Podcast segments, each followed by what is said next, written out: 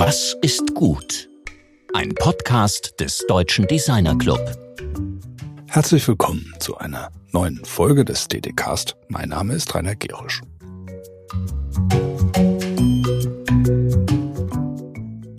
Letzte Woche sprachen wir mit Boris Kochern. Als Präsident des Deutschen Designtags und Vizepräsident des Kulturrats des Bundes agiert er mitten in der Berliner Bundespolitik. Von ihm haben wir gelernt, wie wichtig es ist, dort der Relevanz und Vielfalt von Design Gehör zu verschaffen. Vielfalt heißt auch auf das Design außerhalb der großen Zentren zu schauen. Wir haben schon häufig mit DesignerInnen abseits von Designmetropolen gesprochen. An einen ganz besonderen Ort verschlägt es uns heute. Halle an der Saale. Besonders ist diese einwohnerreichste Stadt im Bundesland Sachsen-Anhalt deshalb, weil hier eine ganz offene und gut vernetzte Kreativszene ihre Wurzeln geschlagen hat. Mittendrin unsere heutigen Gesprächspartnerinnen Konstanze Hosp und Nadine Podowski. Sie haben in Halle ein bundesweit wirklich einzigartiges Projekt hochgezogen. Fein gemacht heißt es. Eine Mischung aus Produzentinnengalerie, Café, Werkstatt und Community Center. Mit Ihnen spricht Georg darüber, wie es möglich ist, durch ununterbrochenes Experimentieren und durch die Freude am Umgang mit Menschen einen Platz zu schaffen, an dem es gute Kunst und gutes Design, aber eben auch guten Apfelkuchen gibt. Sie haben in Halle einen Ort geschaffen, der dabei mithilft, eine ganze Stadt in das Rampenlicht guten Designs zurückzubringen.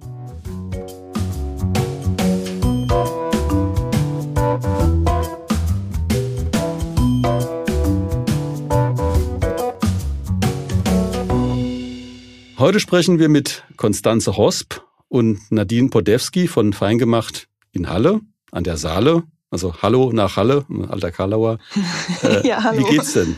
Uns geht's sehr gut, ja. Wir freuen uns, dass wir hier mal so ein nettes Gespräch mit dir führen können und allgemein geht's uns auch sehr gut. Ja, das kann ich bestätigen. Ähm, Halle ist in Designkreisen ja vor allem wegen der Hochschule ähm, Halle-Burg-Giebichenstein äh, bekannt, äh, kurz die Burg. Äh, mit 1000 Studierenden und 20 Studiengängen ist das ja auch eine große Kunsthochschule. Aber was ist Halle eigentlich für ein Ort? Ich meine, außer der Burg, äh, mal Konstanze, so ein Kurzporträt. Äh, Halle ist ähm, eine wirklich sehr schöne, lebenswerte Stadt. Ich komme ursprünglich aus Regensburg, was jetzt im Vergleich sehr äh, pittoresk ist. Ähm, aber mir hat Halle immer sehr gut gefallen, weil hier noch nicht alles so ganz äh, fertig ist. Also man hat hier das Gefühl, dass ähm, man hier noch was bewegen kann, dass man hier noch ähm, die Stadt irgendwie mit unterstützen kann. Zum Beispiel unseren äh, Laden, der ist jetzt wirklich äh, ziemlich einzigartig in Halle. Und auch ähm, die Altbauten hier, ne? Also es äh, ist ja auch wenig zerstört worden im Krieg und also es ist wirklich ähm, von der Altstadt her und wirklich sehr schön. Und dadurch hatten wir eben auch die Möglichkeit in der Anfangsphase, als Feingemacht losging, ähm, ja, leerstehende Läden äh, zu bespielen und ähm, haben da immer eigentlich einen sehr schönen Laden gefunden. Äh, Halle ist tatsächlich die einzige Großstadt in Deutschland, die zu Kriegszeiten schon über 200.000 Einwohner hatte und ähm, durch ein geschicktes Abkommen überhaupt nicht bombardiert worden ist. Und das siehst du halt im, im Straßenbild. Da ist natürlich auch viel ähm, Schindluder betrieben worden in der DDR, aber das wird so nach und nach alles ähm, verschönert. Aber es gibt trotzdem auch, es gibt noch diese, diese ähm, unsanierten Altbauten mit, mit Kohleöfen, die ja durchaus ihren Charme haben. Und das ist zum einen äh, kostentechnisch ähm, noch einfacher handelbar als manche andere äh, Großstadt in Deutschland und ähm, Halle ist auch sehr grün das ist auch sowas, was dazukommt, was wirklich eine, äh, eine hohe Lebensqualität bietet. Ihr, ihr, habt ja mit dem Fein gemacht, ähm, also diesem Laden oder sagen wir mal dem Café oder sagen wir mal der Produzentinnengalerie oder was es auch immer ist, etwas in ganz Deutschland wirklich Einzigartiges geschaffen, Nadine. Also was ist denn das Charakteristikum von diesem Feingemacht? Und das mal in kurzen Sätzen zusammenfasst. Also was unterscheidet euch von anderen oder was wollt ihr damit auch erreichen? Eigentlich angefangen hat es sehr spontan. Ich glaube, äh, wir hatten am Anfang gar nicht so einen wirklichen Plan, äh, was wir da jetzt so entwickeln. Und es hat sich ja auch entwickelt. Also wir haben ja, wie gesagt, sehr, sehr klein angefangen und ähm, die Idee war eigentlich nur, wir kommen ja beide eben aus dem Produktdesign und haben äh, nach unserem Abschluss äh, Märkte gemacht und uns auch selber äh, irgendwo in anderen Läden eingemietet. Und äh, ja, durch Zufall eigentlich ist das so gekommen. Ja, jetzt fährt dir gerade Krankenwagen vorbei. Ähm, ja eigentlich so gekommen, dass, dass wir äh, die spontane Idee hatten, selber mal so einen Laden aufzumachen und äh, haben dann mehr oder weniger so in einer Hauruck-Aktion, äh, ich glaube nicht mehr als paar Wochen, ähm, ja. dann diesen Laden, diesen ersten Laden auf die Beine gestellt äh, und mehr oder weniger bekannte Freunde, die eben auch in der Szene so ein bisschen ja ihr sich versuchen, sich sich erproben, sage ich jetzt mal, äh, zusammengetrommelt und ähm, haben dann eben diesen ersten Laden aufgemacht. Und zwölf Leute waren das insgesamt. Zwölf Leute waren das, genau. Zwölf Leute, genau. Und ähm, ja, und da war uns eigentlich noch gar nicht so richtig klar, was daraus so äh, erwächst. Und diese ganze, dieses ganze Konzept, wie es jetzt eigentlich ist, war am Anfang auch noch nicht ganz so gegeben. Ich kann ja nochmal. Mhm. Konstanze, was war das Konzept am Anfang oder wie hat sich das verändert? Ganz am Anfang, wie wir noch gar nicht so äh, nur zu zweit gemacht hatten, war das so, dass ähm, man sich einfach zu mehr zusammengetan hat und die äh, das alles ja sehr demokratisch abgelaufen ist und ähm, auch die Arbeitsverteilung entsprechend war.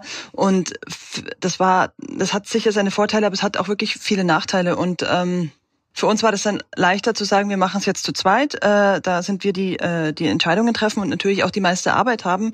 Aber wir hatten das Gefühl, da ähm, ist es ist es leichter. Das ist dann nicht so äh, ein schwerfälliges ähm, Schiff, was man manövrieren muss, wenn man mit sehr vielen äh, Gleichberechtigten das zusammen macht. Und es ist für die anderen ja auch leichter, weil die nicht die Verantwortung haben. Und das war der erste Versuch dann zu zweit mit diesen in, insgesamt zwölf Leuten. Das hat total gut funktioniert und wir haben das, wir haben das fein gemacht genannt. Äh, wir haben ein bisschen über den Namen nachgedacht und ähm, haben das für eine gute Idee befunden und ähm, hatten auch gleich das Logo und da war uns wirklich noch nicht klar, dass wir das wiederholen, aber das war da schon so erfolgreich und wir hatten auch so viel Spaß dran, dass wir gesagt haben, ja Mensch, das wäre doch jetzt eigentlich irgendwie was, was man nochmal machen könnte. Und ähm, das erste Mal war kurz vor Ostern und das zweite Mal hat sich natürlich angeboten, das vor der Weihnachtszeit zu machen. Und da waren es dann schon insgesamt 27 Leute, die mitgemacht haben. Und was wir aus dem ersten Mal gelernt hatten, war, dass wir doch nicht alles so ganz alleine machen können für auch für umsonst und deswegen haben wir da äh, angefangen ein Konzept zu entwickeln, dass die Künstler äh, die Möglichkeit haben mitzuarbeiten äh, in unterschiedlichen ähm, Zeitinvestitionen sozusagen. Also wenn die viel mitarbeiten, das heißt Ladendienste machen, dann äh, geben die uns wenige Prozente ab und da haben wir drei Abstufungen. Entweder man arbeitet gar nicht mit, äh, dann gibt man mehr Prozente ab ab, aber muss natürlich auch nicht im Laden stehen. Liegt ja auch nicht jedem oder es hat auch nicht jeder Zeit dafür. Oder man äh, arbeitet mehr mit, dann gibt man eben ein bisschen ähm, weniger an uns ab, an Provision und macht dafür ein paar Arbeitsstunden, was wirklich äh, Ladendienste sind, äh, verkaufen. Oder man macht äh, relativ viel und dann gibt man noch weniger ab an Provision. Mhm, das, das sind jetzt Designerinnen und ähm, Künstlerinnen, die ihre eigenen Arbeiten bei euch sozusagen einbringen und dann, indem sie in dem Laden arbeiten, auch wieder sozusagen bestimmte Vorteile genießen, weil sie, sag ich mal, fünf oder zehn oder 15 Stunden dort tätig sind, wenn ich es richtig verstehe. Genau, so ist das. Und das ist, also die verkaufen natürlich nicht nur ihre eigenen Sachen, sondern die von allen. Und äh, das sind auch mittlerweile sehr viele. Also wir haben jetzt gerade so aktuell in der Weihnachtsausstellung sind es fast 90 äh, Künstler und Designer haben natürlich teilweise auch nur äh, sehr kleine Sachen, nur einen ähm, Kalender oder sowas, aber das ist schon wirklich ähm, äh, viel geworden. Ja, wobei wir ähm, bei 30, weiß ich noch, haben wir damals gesagt, so, oh, 30 ist ja schon viel. Und ja. dann hatten wir 35 und irgendwann kletterte das auf 60 und ehrlich gesagt 90, die Zahl war mir jetzt noch gar nicht so bewusst. Aber äh, oh mein Gott, 90, ja. Ich weiß gar nicht, äh, wie das geht, ehrlich gesagt, aber. Ja, man wächst an seinen Aufgaben und wir hatten da auch ähm, also wir sind ja da mit, wir sind ja mitgewachsen. Also das war wirklich der große Vorteil, dass wir da erstmal über die Pop-ups gegangen sind äh, und da auch immer die Zeiträume verlängert haben und immer mehr Leute mitgemacht äh, haben, bis wir dann mal ähm, wirklich beschlossen haben, äh, das Ganze zu ähm, manifestieren und äh, eine feste Adresse zu haben, das ganze Jahr über. Also so von heute auf morgen das so zu betreiben wie jetzt, ich glaube, da ähm, das wäre wirklich zu viel, aber so war das perfekt für uns. Das, so haben wir das unseren eigenen persönlichen Situationen anpassen können, immer. Wir haben es gar nicht so gemerkt, ne? Ja, wir haben es gar nicht so richtig ja, es, das, man kann jetzt auch gar nicht sagen, dass das jetzt, dass wir da einen stringenten Plan verfolgt hätten. Wir haben eigentlich immer mehr so auf aktuelle Situationen reagiert und dann. Das ist ja, das ist ja, wenn man das betrachtet, äh, also von der Methodik her, es ist ja wirklich ein agiles Arbeiten, äh, sozusagen par excellence. Also ihr macht etwas, es passiert etwas, ihr reagiert darauf, ihr verändert es. Also dieser ständige Prozess dieser Anpassung ist das, was mich daran eben auch so interessiert. Also abgesehen von der Community, die da außenrum entstanden ist. Das ist dann wirklich eine sensationelle Geschichte, äh, deren Licht ihr so ein bisschen unter den Scheffel stellt. Es sind ja nicht nur 90 Leute, die da mitarbeiten, da hängen ja nochmal, meiner Meinung nach, ein paar hundert Leute hinten dran. Das heißt also, im Grunde ist das ja eine Art Community Center, was da entsteht, oder? Ja, also das merken wir auch, ähm, dass sich das wirklich äh, auch sehr rumspricht, dass wir auch immer mehr Anfragen bekommen von anderen Städten, ob wir nicht äh, auch woanders mal einen Laden aufmachen wollen oder irgendwas bespielen wollen. Und man merkt auch, ähm, also das, das wird uns oft zugetragen, wenn die Künstler auf irgendwelchen Märkten sind und dann auch ein paar Flyer von uns aus, auslegen, dass sie da ganz oft die Reaktion bekommen, ah, fein gemacht, ja, ja, das kenne ich, ah, ja, ja, mh, mm, ja, schön, das ist ja, genau, das ist da in Halle, mh, mm, genau.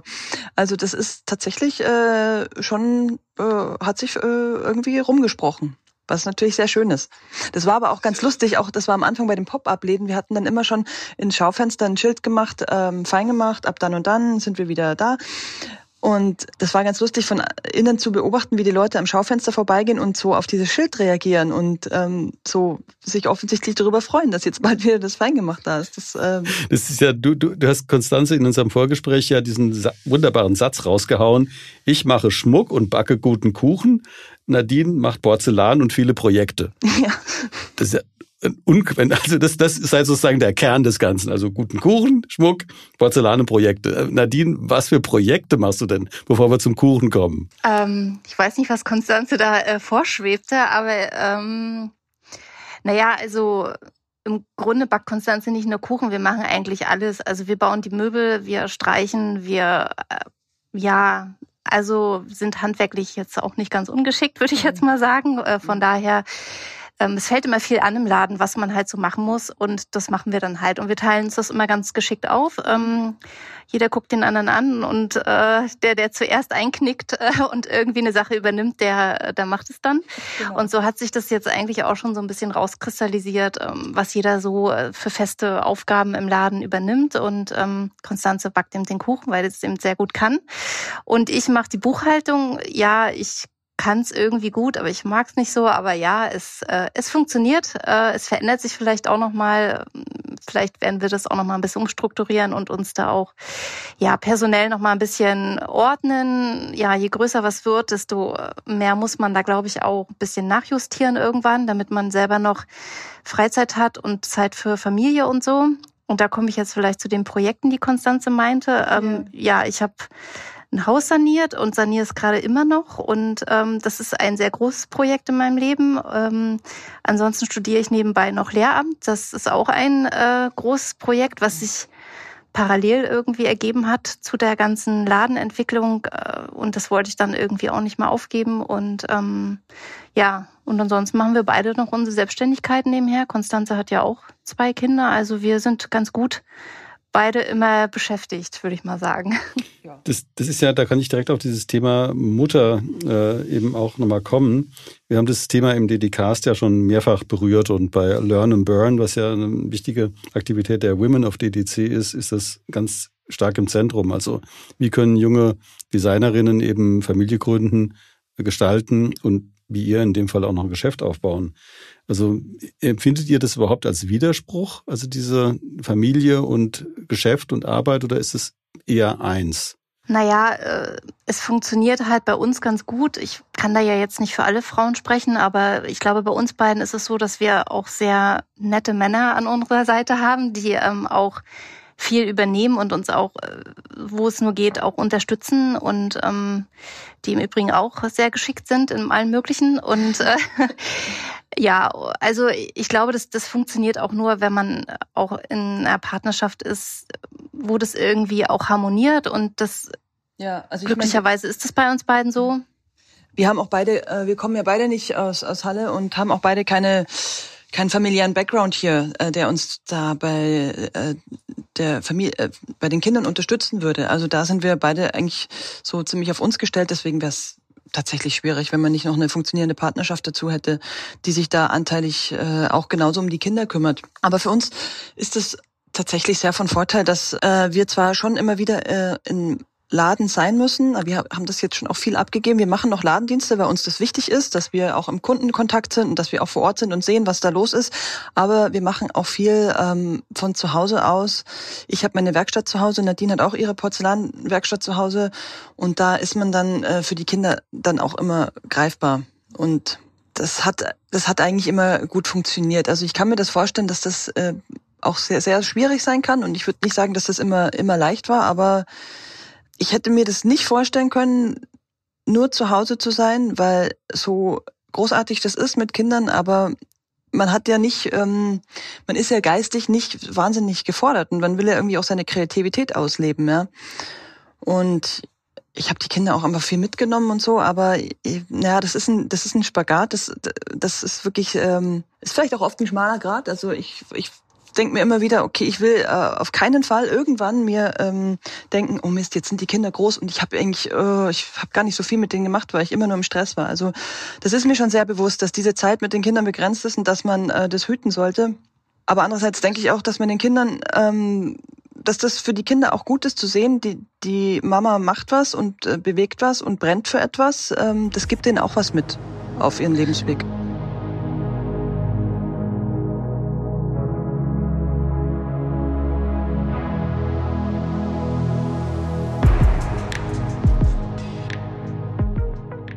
Du hast, du hast ja in deiner Abschlussarbeit schon ähm, einen Red Dot Design Nachwuchspreis schon in Höhe von 10.000 Euro gewonnen und zwar äh, für ein klassisches Industrial Design Produkt, also ein Ganzkörperhelm für, für ein Baby. Also hast da schon deine Arbeit und die Familie auch verbunden. Das war, das hat sich total gut ergeben. Also ich habe äh, den äh, Master angemeldet äh, und habe mir gedacht, ich probiere es einfach mal. Äh, weil Matthias, mein äh, Mann hat ja zur gleichen Zeit Master gemacht. Ich dachte, ich probiere es einfach mal, mal schauen, wie das äh, äh, funktioniert. Unser Erstgeborener ist auch ein wahnsinnig friedliches Baby ähm, gewesen und der war einfach immer dabei. Der, wir hatten ein Arbeitszimmer an der Uni für uns und ähm, das hat wahnsinnig gut funktioniert. Und ich dachte natürlich, dass das für mich ein Vorteil ist, wenn ich ähm, meine persönliche Situation ähm, zum Gegenstand meiner Arbeit mache und habe tatsächlich als eigentlich äh, begeisterte Fahrradfahrerin äh, ein bisschen gelitten, dass ich äh, mit dem Baby nicht fahren konnte, weil ich wollte den nicht in den Fahrradanhänger legen. Das fand ich irgendwie schräg. Ich habe den noch immer getragen und das, der war mir dafür zu klein und das hätte ich mich nicht wohl damit gefühlt. Äh, ich hätte mich jetzt aber auch nicht getraut, im Tragetuch einfach da aufs Fahrrad zu steigen, weil wenn da doch was passiert, ähm, dann, naja, das wollte ich nicht riskieren und dachte mir, eigentlich wäre das doch perfekt, so eine ähm, so einen Schutz zu bauen, der das das Kind äh, das trotzdem das Kind als Tragling hat man den, das ist ja jetzt mittlerweile wirklich sehr ähm, angekommen, dass es den Kindern sehr gut tut, wenn sie viel getragen werden, dass der dann doch trotzdem geschützt ist, man auch aufs Fahrrad steigen kann. Wenn jetzt Nadine, wenn, wenn wir mal drüber nachdenken, also dieses, ihr seid ja Designerinnen und werdet jetzt zusehends mehr zu Geschäftsfrauen.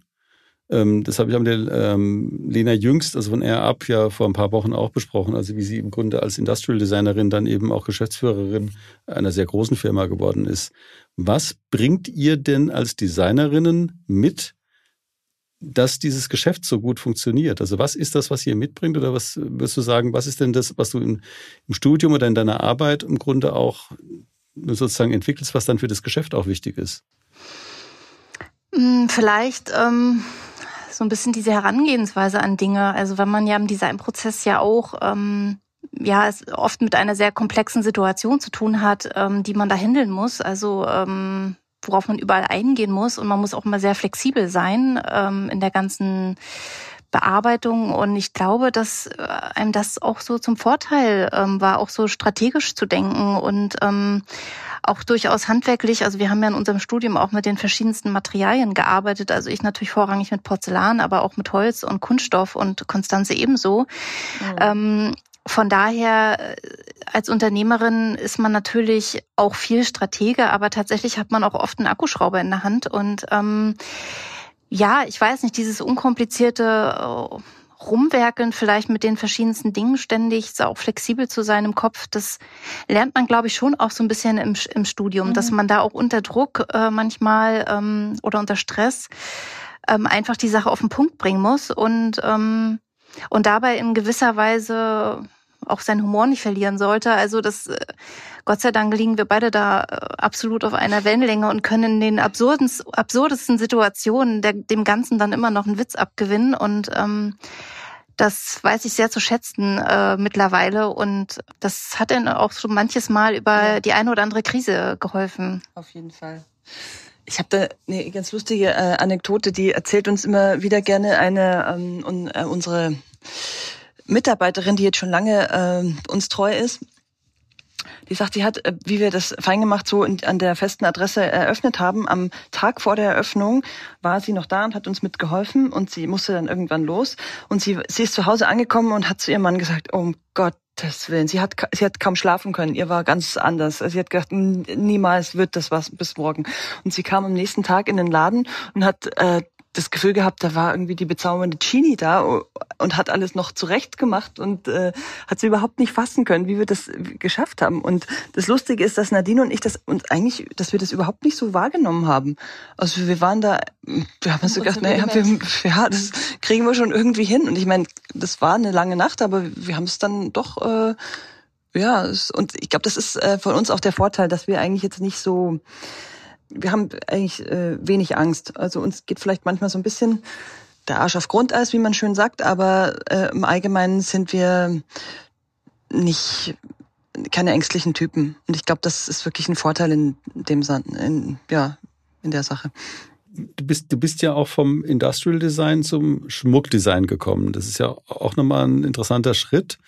Ähm, hat zwar eine ganze Menge miteinander zu tun, sind dann doch aber völlig unterschiedliche Felder. Wie bist du denn zum Schmuckdesign gekommen? Also von diesem, gerade von diesem Diplom aus oder von diesem Masterabschluss aus? Ähm, na, zum einen, ich habe meine meine Patentante ist Goldschmiedin und ähm, das hat mich schon von klein auf fasziniert, was die so gemacht hat. Und dann hatte ich auch mal, ich hatte Praktika in Schmuckwerkstätten äh, gemacht und ich habe im Auslandssemester in Valencia auch äh, die Schmuckklasse besucht und das hat mir wahnsinnig viel Spaß gemacht, weil man einfach was in den Händen hält. Man arbeitet etwas äh, ist in der Werkstatt handwerklich äh, tätig und ähm, hat dann auch das fertige Produkt in den Händen und kann es verkaufen. Und das ist natürlich beim Industriedesign ähm, sehr viel langwieriger, diese ganze Sache. Das war auch bei diesem Baby Protector letztendlich ähm, so, das fand ich dann zwischenzeitlich frustrierend. Ich habe da das äh, gemacht und das war ja wirklich, das hat viele Preise bekommen und das war hoch gelobt und äh, haben sich viele Firmen für interessiert, aber da hängt so ein langer Rattenschwanz dran was man da alles beachten muss. Und das sind alles Sachen, die mich eigentlich, also wo ich mich nicht mit auskenne und wo ich mich eigentlich auch nicht mit befassen will, mit der ganzen Logistik oder auch dem ganzen Marketing und ähm, auch den ganzen rechtlichen Sachen. In dem Fall waren die natürlich auch brisant. Äh, da habe ich mir, da muss ich sagen, da ist mir das, ähm, das stellt mich einfach zufriedener, wenn ich dann ähm, sehe, was ich gemacht habe. Und mhm. das in das Nadine, nochmal zu deinem äh, Studium. Also du hast ja jetzt, wenn du sagst, du hast jetzt, studierst jetzt auf Lehramt, ähm, das ist ja nochmal eine Entscheidung, also eine ganz andere Herangehensweise, nicht Dinge zu produzieren oder Modelle oder wie auch immer zu bauen, sondern wirklich an und mit Menschen zu arbeiten. Was, wieso kommst du jetzt auf diese auf diesen Weg? Also wieso wirst du da sozusagen von deinen Gestaltungsarbeiten, von deiner jetzigen, sag ich mal, gemeinsamen Geschäftsführerfunktion, wieso entwickelst du so ein Interesse an dieser Arbeit mit, mit jungen Menschen vor allem? Ähm, ja, das hat sich auch alles irgendwie so ergeben. Also äh, vielleicht auch wieder einfach nur eine Reaktion auf ähm, gewisse Umstände. Also das war halt, ich war ja selbstständig dann äh, nach meinem Studium und habe ähm, viele Märkte gemacht und ähm, habe versucht, mit dieser Selbstständigkeit, ähm, sage ich jetzt einfach mal, über die Runden zu kommen und ähm, ja, das ist äh, nicht so leicht, äh, sage ich jetzt einfach mal so. Ich hatte das Glück, während des Studiums schon zwei Produkte auf dem Markt platzieren zu können. Also sozusagen, dass sich Firmen dafür interessiert haben, ähm, was ich was ich mache. Und das ist auch eine Sache, die auch noch läuft aber es ist natürlich nichts, womit man tagtäglich seine Rechnung bezahlen kann, äh, von dem, ja, was dabei rumkommt. Und letztendlich war es auch ein bisschen eine pragmatische Entscheidung zu sagen, okay, ähm, was mache ich jetzt ähm, aus meinem weiteren Leben? So alt bin ich noch nicht. Ich könnte vielleicht noch irgendwie was anderes machen. Und ja, ich hatte schon äh, immer Nachhilfe so ein bisschen gegeben gehabt. Also ich studiere Kunst äh, und Mathe als Fächer und hatte immer so schon ein bisschen Nachhilfe in, in Mathematik gegeben und ja, fand es eigentlich immer ganz spannend, Leuten oder Menschen das nahezubringen, die äh, es nicht mögen, weil es war bei mir ähnlich. Also ich bin auch erst ganz spät dazu gekommen, dass ich das irgendwie für mich, also da eine Begeisterung entwickelt habe und kann das sehr gut nachvollziehen, dass man dieses Fach nicht mag, weil das doch sehr trocken und ähm, ja ja in meinen Augen vielleicht nicht so anschaulich äh, gelehrt wird. Und ich finde da immer irgendwie kreative Ansätze, wie ich das ähm, Menschen beibringen kann, die damit Schwierigkeiten haben. Und ja, das hat mir immer irgendwie total viel Spaß gemacht. Und dann dachte ich, na ja, gut, okay, ähm, dann könnte ich ja vielleicht in die Richtung was machen und habe dann einfach angefangen. Also ich habe auch wieder eigentlich nicht drüber nachgedacht und habe mich einfach eingeschrieben an der Uni und dann habe ich angefangen zu studieren. Und dann dachte ich, na gut, wenn ich jetzt angefangen habe, dann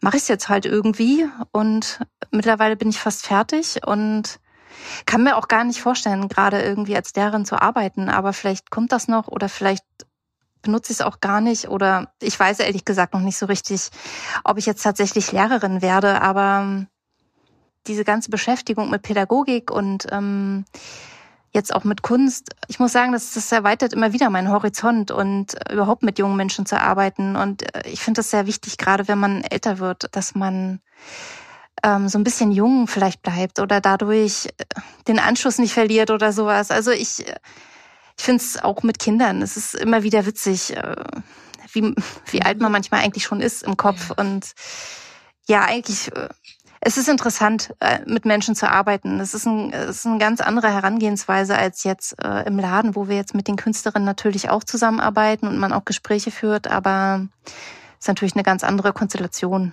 Ja. Ich finde es ja deshalb auch so faszinierend, also wie ihr arbeitet. Deshalb ist das Gespräch auch so interessant.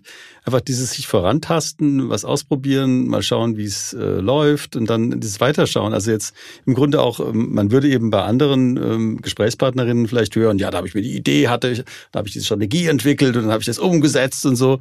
Und bei euch ist eben dieses, äh, was wirklich sehr designerisch ist, auch es gibt ja von diesem Begriff dieses ähm, Designerly Ways of Knowing, also diese Art und Weise, Weise, wie Designer etwas wissen äh, und etwas tun auch. Äh, das finde ich ist sowas von deutlich in eurem gesamten Verhalten, äh, dass es eine sehr designerische Herangehensweise ist an die eigene ähm, Biografie, also was für was wollt ihr lernen, an die an die ganze Community, an eure gestalterische Arbeit. Ähm, jetzt vielleicht nochmal auch zurück zu dem Ort nochmal, zur Halle ähm, und auch zu eurem, was ihr jetzt macht, also vor Weihnachten, also in, bei euch. Äh, das erste wäre jetzt die Frage, also was, was macht ihr denn jetzt in, bei Feingemacht jetzt in den nächsten Wochen? Also ich meine, da wird ja wahrscheinlich die Hölle los sein. Also wenn ich das richtig verstehe, was bedeutet das denn? Also diese, diese für euch jetzt, für die Arbeit, aber auch für diesen, für diesen Spot, für die Leute, die mit euch zusammenarbeiten, diese Vorweihnachtszeit. Ja, wir sind alle immer so ein bisschen aufgeregt. Irgendwie ist es immer so eine so eine Freude, weil man ja auch weiß, ähm, also eigentlich freuen sich alle drauf, weil das das äh, Verkaufs äh, ja kräftigste Zeit äh, im Jahr ist und ähm, mhm. das natürlich als Unternehmerin, äh, da denken wir natürlich auch sehr unternehmerisch, äh, für uns natürlich auch immer eine super Möglichkeit ist, um vielleicht auch Reserven zu bilden, äh, um die Zeiten vielleicht auch abzupuffern, wo es im Jahr mal nicht ganz so ähm, proper läuft, sage ich jetzt einfach mal. Und für die Künstler Künstler bedeutet das natürlich auch, äh, ja, viel Stress letztendlich. Äh, die müssen natürlich schon vorarbeiten und in ihren Werkstätten fleißig ähm, produzieren. Ja, damit dann eben auch immer wieder aufgefüllt werden kann. Ne? Also wir haben jetzt natürlich äh, in Halle im Laden richtig viel zu tun äh, vor Weihnachten immer. Also das ist, also wenn das dann, da ist ja die ganze Stadt dann vor Weihnachten immer im ähm, drehen alle ein bisschen durch. Das ist schon wirklich auch mit einem gewissen Stresslevel verbunden, aber es macht äh, schon auch total Spaß. Aber da muss man wirklich, äh, da muss man wirklich ähm, auf Zack sein und äh, an der Kasse fit, weil das sind immer Schlangen und der Laden ist dann wirklich sehr voll. Gott sei Dank haben wir ein gutes Team gerade. Ähm, es ist ja immer einer von den Künstlern da und es ist dann immer noch eine Mitarbeiterin da. Und beziehungsweise äh, vor Weihnachten sind noch zwei Künstler da, weil das ist auch wichtig, dass da genügend Personal da ist. Ähm, wir haben jetzt aber auch noch einen ähm, Pop-up-Laden in Jena aktuell. Das heißt, da müssen wir auch immer gucken, äh, dass wir dort recht, äh, rechtzeitig Pakete hinschicken und da auch mal viel korrespondieren, wie es da aussieht, äh, auch ab und zu mal hinfahren. Dann haben wir auch mit unserem Online-Shop jetzt zu tun. Das hat sich ja, das ist ja wirklich auch immer wahnsinnig aufwendig, so eine Webseite zu äh, erstellen ähm, und mit Inhalten zu füllen und dann noch einen Online-Shop dazu ähm, auch den befüllen. Ähm, das äh, war auch äh, ein großes Projekt und da sind wir jetzt erstmal froh, dass der online gegangen ist und ähm, das ist dann auch noch was, was bei uns dann am, am Tisch liegt, dass wir diese Bestellungen dann abarbeiten. Aber es ist ja, er ist jetzt noch nicht so voll, der muss sukzessive noch wachsen. Aber wir sind jetzt auf jeden Fall erstmal total froh, dass ähm, das geschafft ist.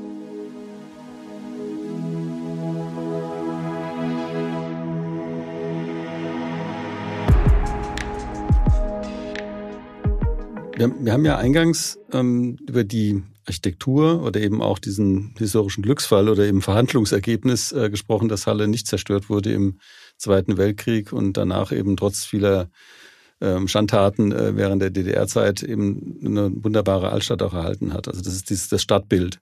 Wir haben auch über die Künstlerszene gesprochen, aber äh, das ist ja auch ähm, als politischer Raum total interessant, weil ähm, wenn man jetzt die Bundestagswahlen anguckt, da hatten Halle ja der gebürtige Senegalese Dr. Äh, Karame Diaby ähm, mit knapp 30 Prozent der Erststimmen ein Sensationsergebnis erzielt, während die AfD gerade mal 14 Prozent hat. Ähm, das sieht ja völlig anders aus als im Umland. Also wieso, was ist denn so anders an Halle gegenüber dem Umland von Halle? Also was macht diese Stadt so besonders, dass irgendwie so ein völlig unerwartetes, von außen völlig unerwartetes Wahlergebnis zustande kommt? Äh, ich glaube, das liegt bestimmt schon an dieser ähm, alternativen Szene, die hier wirklich sehr groß ist und bestimmt auch an der Burg, würde ich äh, denken, weil die ist auch sehr präsent. In, was heißt, also das ist ja das Aushängeschild von der Stadt und es gibt hier auch sehr, sehr viel kulturelles Leben. Wie gesagt, diese alternative Szene, die ist äh, hier schon sehr groß. Also oder was denkst du? Das ist schon äh, auch die Kreativszene, die hier natürlich äh, einen anderen Wind reinbringt, als man das äh, vom Rest von Sachsen-Anhalt ähm, traurigerweise sagen faszinierend. Muss. Also wenn in der Stadt mit, äh, du sagtest 200.000 Einwohnern, eben die dann doch relativ kleine Kreativszene äh, so, ein, so was auslöst oder im Grunde eben auch äh, also mit die Stimmung in der Stadt beeinflussen kann. Also da kann man ja sagen, dass eben von Design, von den Künstlern, von den Kreativen etwas ausgeht, was der Stadt offenbar sehr gut tut. Ja, da bin ich mir ganz sicher. Ich hoffe, die Stadt weiß das auch. Da bin ich mir manchmal nicht so sicher, aber ähm, aber auf jeden Fall ist hier äh, das Flair äh, ein anderes. Ich meine, wir bewegen uns jetzt natürlich auch so, bewegt sich jeder immer so in seiner Blase. Und äh, es gibt viele Bereiche von Halle, wo man eigentlich praktisch nie ist und wo es dann bestimmt auch ganz anders aussieht. So diese, diese ganzen äh, Plattenbausiedlungen, das war ja mal ähm, zu DDR-Zeiten the place to be und jetzt ist es ähm, das Gegenteil davon. Das ist eigentlich total traurig, weil das war auch alles, das war auch teilweise vom Bauhaus äh, architektonisch äh, richtig äh, gut durchdacht angelegt. Das waren bestimmt sehr gut funktionierende wie kleine Dörfer, aber das ist halt äh, total verfallen und das, das, das zeigt eine ganz andere. Das ist dann äh, das Halle, was man bei RTL 2 äh, manchmal sieht, was kein besonders repräsentativer Eindruck ist, aber Trotzdem äh, hier in den Bereichen, wo wir äh, agieren, würde ich schon sagen, dass ein sehr offener Zeitgeist vorherrscht. Und wenn man jetzt, äh, ich kenne Halle blöderweise wirklich nur im Winter. Also ich war, ich war ein paar Mal in Halle gewesen an der Burg und immer im Winter. Äh, aber wie ist Halle denn im Sommer, wenn ich jetzt mal so eine, so eine banale Frage stellen darf? Weil der, der Fluss spielt ja doch eine große Rolle in der Stadt, oder? Wie jede Stadt ist äh, auch Halle im Sommer sehr viel schöner. Der, ja, es ist wirklich der, der Fluss, diese, diese ganze Peisnitzanlage. Da ist sehr, sehr viel Parkanlage. Das ist ähm, teils mehr, teils weniger verwildert. Ähm, das wird extrem genutzt. Also das ist immer total voll. Da gibt's auch sehr viele Badestellen. Äh, das ist auch immer ganz lustig. Der Kindergarten von ähm, meinen Kindern, da ach, und früher auch Nadines Kinder, ja. die sind jetzt nur ein bisschen älter geworden, der ist äh, auch da gleich beim Flussufer und da ist äh, Sand aufgeschüttet und da ist er praktisch wie ein kleiner Sandstrand, ähm, wo sich dann auch alles tummelt und baden geht im Sommer. Und wenn dann ab und zu mal ältere Leute da sitzen, dann gucken die immer ganz verwundert und sagen also, das hätte ich ja nie gedacht, dass man in der Saale mal badet. So wie ich die kannte aus meiner Kindheit, waren da stinkende Schaumkronen obendrauf. Und mittlerweile ist die Wasserqualität aber wirklich, na gut, ich meine, es ist ein Fluss, ich glaube, die verändert sich auch, aber es ist auf jeden Fall so, dass man da total gut baden kann. Dann, dann freue ich mich natürlich jetzt auch, um meine Abschlussfrage zu stellen, also nicht beide jeweils mit einer Antwort, nämlich was ist gut? Also diese ganz allgemeine Frage, was ist gut? Konstanze, was würdest du antworten? Puh, was ist gut? Das ist, das klingt so einfach, aber es ist eigentlich ganz schön schwierig zu beantworten. Also gut ist wahrscheinlich ähm, wenn man nicht stillsteht und das Leben im Fluss bleibt und es immer auf und ab gibt und man aber immer wieder weiß, wofür man äh, in der Früh aufsteht und äh, das auch gerne tut. Das war jetzt total platt, ja. aber mir würde jetzt äh, Talk, da müsste ich länger drüber nachdenken. Ich frage mal äh, Nadine. Das ist eine gute Antwort. Nadine? Äh, ich finde, du hast da sehr gut vorgelegt, Konstanze. Und ähm, ich, hm, was ist gut? Hm gut ist, wenn man optimistisch durchs Leben geht und irgendwie in jedem Problem, was sich einem, was sich vor einem auftut, ähm, man vielleicht auch eine Chance sieht und das irgendwie so anpackt. Und irgendwie war das bei uns auch immer so. Es kamen Dinge auf uns zu und ja, ein anderer würde vielleicht sagen, dass es ein ja. Problem war, aber für uns, wir haben das immer re relativ schnell aus der Welt geschafft, weil einfach irgendwie anfangen und machen. Das, das tat immer irgendwie gut, weiß nicht. Und gut ist, wenn man in Krisen eine Chance sieht und gestärkt daraus hervorgeht, anstatt äh, sich ähm, der Energie beraubt fühlt. Jetzt sind schon mehrere Schlussworte draus geworden. Gut, gut ist auch Apfelkuchen, ist auch gut. Ja, das ist auch was sehr, sehr Gutes. Den kann Konstanze vor allem sehr ja, gut backen. Ja. Was, was, was ich ziemlich gut finde, ist eben eure Art und Weise zu arbeiten und zu denken. Also das gefällt mir persönlich sehr gut. Dieses wirklich in den Tag hinein leben können, aber dann doch alles sehr verantwortlich anpacken und dann einfach auch durchführen. Ähm, weil also es gibt natürlich immer die Möglichkeit, ähm, jetzt so flatterhaft mal dies, mal jenes zu machen. Das ist bei euch überhaupt nicht der Fall. Aber das, was ihr anpackt, entwickelt ihr auf eine sehr, ich habe es ja vorhin schon gesagt, agile Art und Weise und auf eine sehr lebendige Art und Weise. Und offensichtlich ist es euch ja auch gelungen, da wirklich eine Community zu schaffen, um euch und äh, insofern glaube ich, dass ihr da wirklich auch ein Vorbild seid für viele andere junge Frauen, weil es euch gelingt, auch eine Familie, äh, ähm, hab vorhin ja auch gesagt, mit Männern, die das auch verstehen oder auch unterstützen, zu gründen. Also bedanke mich sehr herzlich für das Gespräch. Wir uns auch. Und finde es, ja. Das ist auch wirklich schön für uns, da mal drüber zu sprechen, äh, mit jemandem, der uns so äh, super positives Feedback gibt, weil man sieht ja manchmal vor lauter Bäumen den Wald nicht und das ist, ähm, das ist auch wirklich total bestärkend und ähm, da freut man sich einfach sehr, wenn äh, das so erkannt wird, weil im Alltag denkt man ja da nicht so viel drüber nach, was man denn da eigentlich ähm, tut oder, oder geschaffen hat auch. Genau, da kann ich mich nur anschließen. Also wir können und dich auch nur, äh, wir können nur hoffen, dass du ähm, gerne mal nach Halle kommst, vielleicht auch im Sommer ja, das, das ist bei uns auch besonders schön. Das werde ich sicher machen. Also ich alleine um den äh, euer, euren Platz, ich weiß ja gar nicht, ob man es Laden, Studio, äh, Community, wie auch immer nennen soll, äh, kennenzulernen, aber auch um die Stadt besser kennenzulernen, mache ich das sehr gerne. Also vielen herzlichen Dank nochmal und einen wunderschönen Tag noch. Dir auch, Georg. Dankeschön. Danke auch. Tschüss. Tschüss. Tschüss. Das war Georg im Gespräch mit Konstanze Hosp und Nadine Budowski, die uns zeigen, wie junge DesignerInnen ein Geschäft aufbauen können, Familien gründen, ihre Designs entwickeln und na eben auch leckeren Apfelkuchen backen können. Das hat sehr viel mit dem zu tun, was ich gutes Leben nennen möchte. Nächste Woche sprechen wir mit Frank Wagner, einem der höchst dekorierten Kommunikationsdesigner Deutschlands, prämiert mit Hunderten von Awards. Von ihm erfahren wir, warum in den Geschäftsräumen von HW Design in München ein ganzes Treppenhaus umgebaut werden musste und wieso die große Designtransformation auch einem etablierten Marktführer echtes Kopfzerbrechen bereitet. Kopfzerbrechen bereiten uns auch die ungeheuren Zahlen, die uns täglich die erschreckende Tragweite der Covid-Pandemie vor Augen führen. Wir wünschen uns allen, dass unsere zivile Gesellschaft doch noch einen Weg findet, mit Klugheit, Besonnenheit, Solidarität und Gemeinsinn damit umzugehen, um uns allen wieder schnell ein normales Miteinander zu ermöglichen. Wer sich in diesen Zeiten dennoch ein wenig Muße gönnen möchte, dem empfehlen wir die umfangreiche Backlist des DDKs, die ihr auch auf unserer Webseite findet. Alles Gute und bleibt vor allem gesund. Eure DDcast-Redaktion.